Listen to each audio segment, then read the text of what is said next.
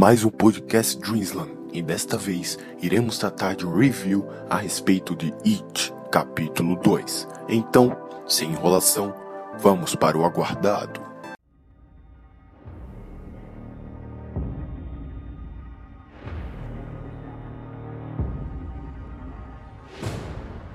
A conclusão do filme lançado em 2017 chega aos cinemas, só que desta vez com todo o seu elenco criança alterado.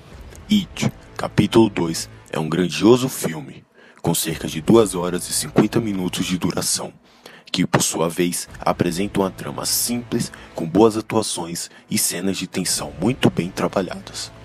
Com destaque a atuação do Bill Hader, que por sua vez conseguiu entregar uma boa performance e suas emoções artificiais foram muito bem trabalhadas.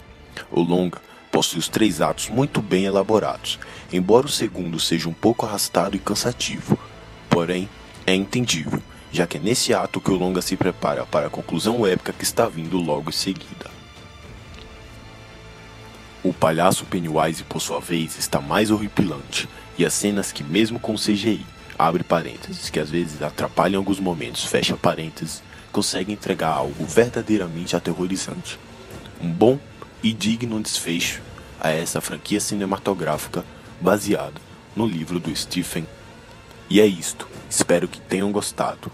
Não se esqueçam de visitar o nosso site oficial para poder saber mais o que eu achei sobre este filme. Enfim, tenham um bom dia e até a próxima.